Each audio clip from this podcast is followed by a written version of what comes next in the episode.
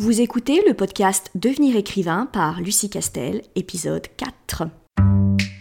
Bienvenue sur Devenir écrivain, le podcast pour démarrer et réussir votre carrière d'écrivain. Et maintenant, retrouvez votre animatrice Lucie Castel, autrice publiée à l'international, formatrice et conférencière.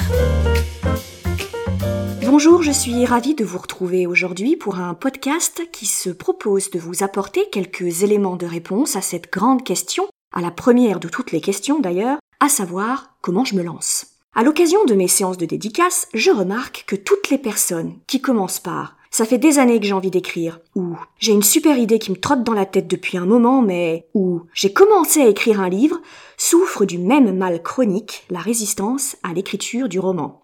Vous voulez écrire, mais quelque chose vous en empêche. Commencez à écrire, mais quelque chose vous bloque. C'est un peu comme si vous aviez une furieuse envie de tester le saut à l'élastique, mais qu'une fois au bord du pont, alors que vous avez tout fait pour vous y retrouver, quelque chose en vous vous tétanise et vous fige. Alors en matière de saut à l'élastique, on finira par vous faire redescendre de force pour laisser passer les fous, pardon, les clients suivants, mais concernant l'écriture de votre roman, personne, à part vous-même, ne peut vous forcer à agir. Je vous propose donc de voir avec vous quelques conseils qui, je l'espère, vous aideront à vous débloquer. Tout d'abord, la résistance à un projet qui nous tient à cœur est tout à fait normale. En fait, cela arrive à presque tous les auteurs. Si vous avez envie d'écrire depuis un moment, c'est que l'écriture est la forme d'expression artistique qui vous convient. Donc, qu'instinctivement, vous avez une connexion avec cette forme d'art. De ce fait, écrire est important pour vous. Écrire a un sens. Écrire est une envie irrésistible. Donc, l'écriture est plus qu'un simple passe-temps sans grande importance, glissé entre le suivi d'une série Netflix moyennement passionnante et votre soin capillaire multivitaminé.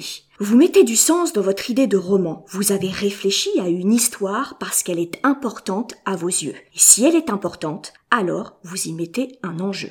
Et c'est précisément au moment où vous y mettez un enjeu que la mécanique de résistance se met en place. S'il y a un enjeu pour vous, alors votre cerveau va commencer à vous bombarder de vais-je être à la hauteur de mon histoire? Est-ce que ce que j'ai à dire va vraiment intéresser quelqu'un? Est-ce que ce que je veux raconter n'a pas déjà été fait cent fois? Vais-je être original?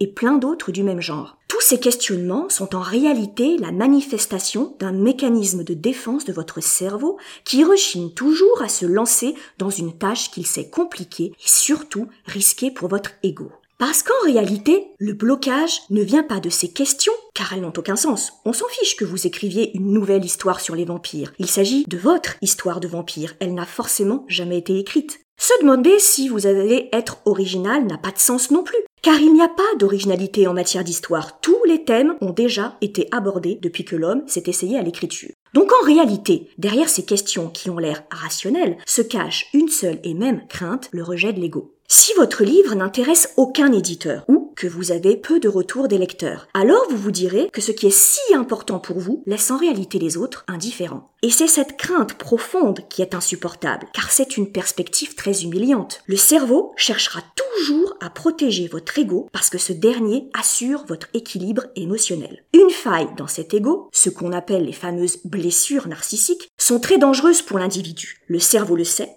le cerveau fait de la résistance en vous empêchant de vous lancer dans une tâche qu'il juge à risque. Mon premier conseil est donc qu'au départ, chaque fois qu'au moment de vous lancer, vous entendez votre petite voix interne vous poser toutes ces questions en rapport avec votre talent, votre originalité ou votre légitimité à écrire une histoire, soyez simplement conscient qu'il ne s'agit que de l'expression d'une peur que les auteurs éprouvent à l'idée que ce qui est important pour eux, à savoir leur roman, pourrait laisser les autres totalement indifférents. Maintenant que vous savez que ces questions ne sont pas rationnelles, mais qu'elles sont normales dans le processus d'écriture, rassurez votre ego en lui disant que peu importe si votre histoire n'intéresse que vous, vous n'avez aucun contrôle sur le ressenti des autres. Mais vous aurez été au bout de votre envie, vous aurez écrit. Donc, ne donnez à personne le pouvoir de contrarier votre envie d'écrire.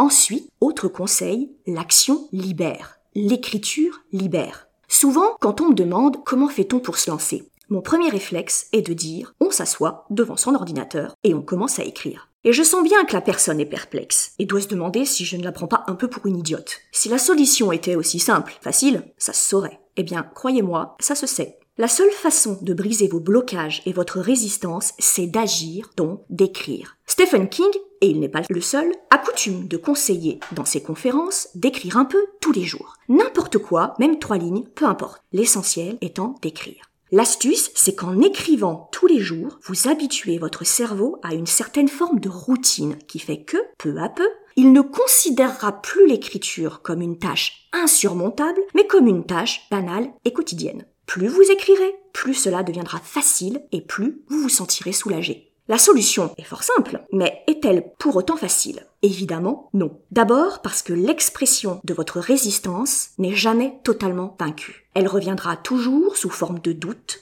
parce qu'en fait, écrire, c'est dur. Écrire, c'est marrant les dix premières pages. Après, c'est de la concentration, de la méthode, de la technique, de l'endurance et surtout, surtout, de la constance. Bien sûr, dès que vous allez commencer à écrire, vous ne serez pas pour autant sorti d'affaire. C'est une lutte de tous les instants, notamment parce qu'il se posera assez vite la question du syndrome de la page blanche, qui fera d'ailleurs l'objet d'un autre podcast. Mais si dès le départ, vous ne vous obligez pas à écrire régulièrement selon un calendrier précis, vous n'avez aucune chance de vous lancer et de terminer votre roman. Enfin, dernier conseil, on ne sait pas si la pièce s'est ratée avant que le rideau ne tombe. Appliqué aux écrivains, cela veut dire qu'on ne sait jamais si l'histoire est ratée avant d'être arrivé au bout.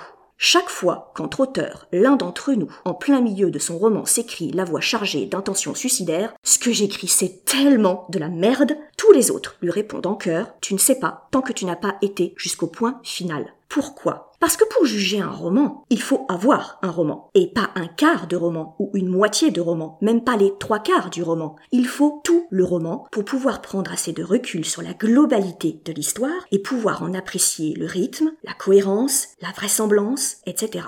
Tant qu'on n'a pas fini, tant qu'on n'a pas joué le grand air de la diva, comme disait Will Smith dans Independence Day, les initiés apprécieront, on ne peut pas savoir ce que le roman va donner en vrai.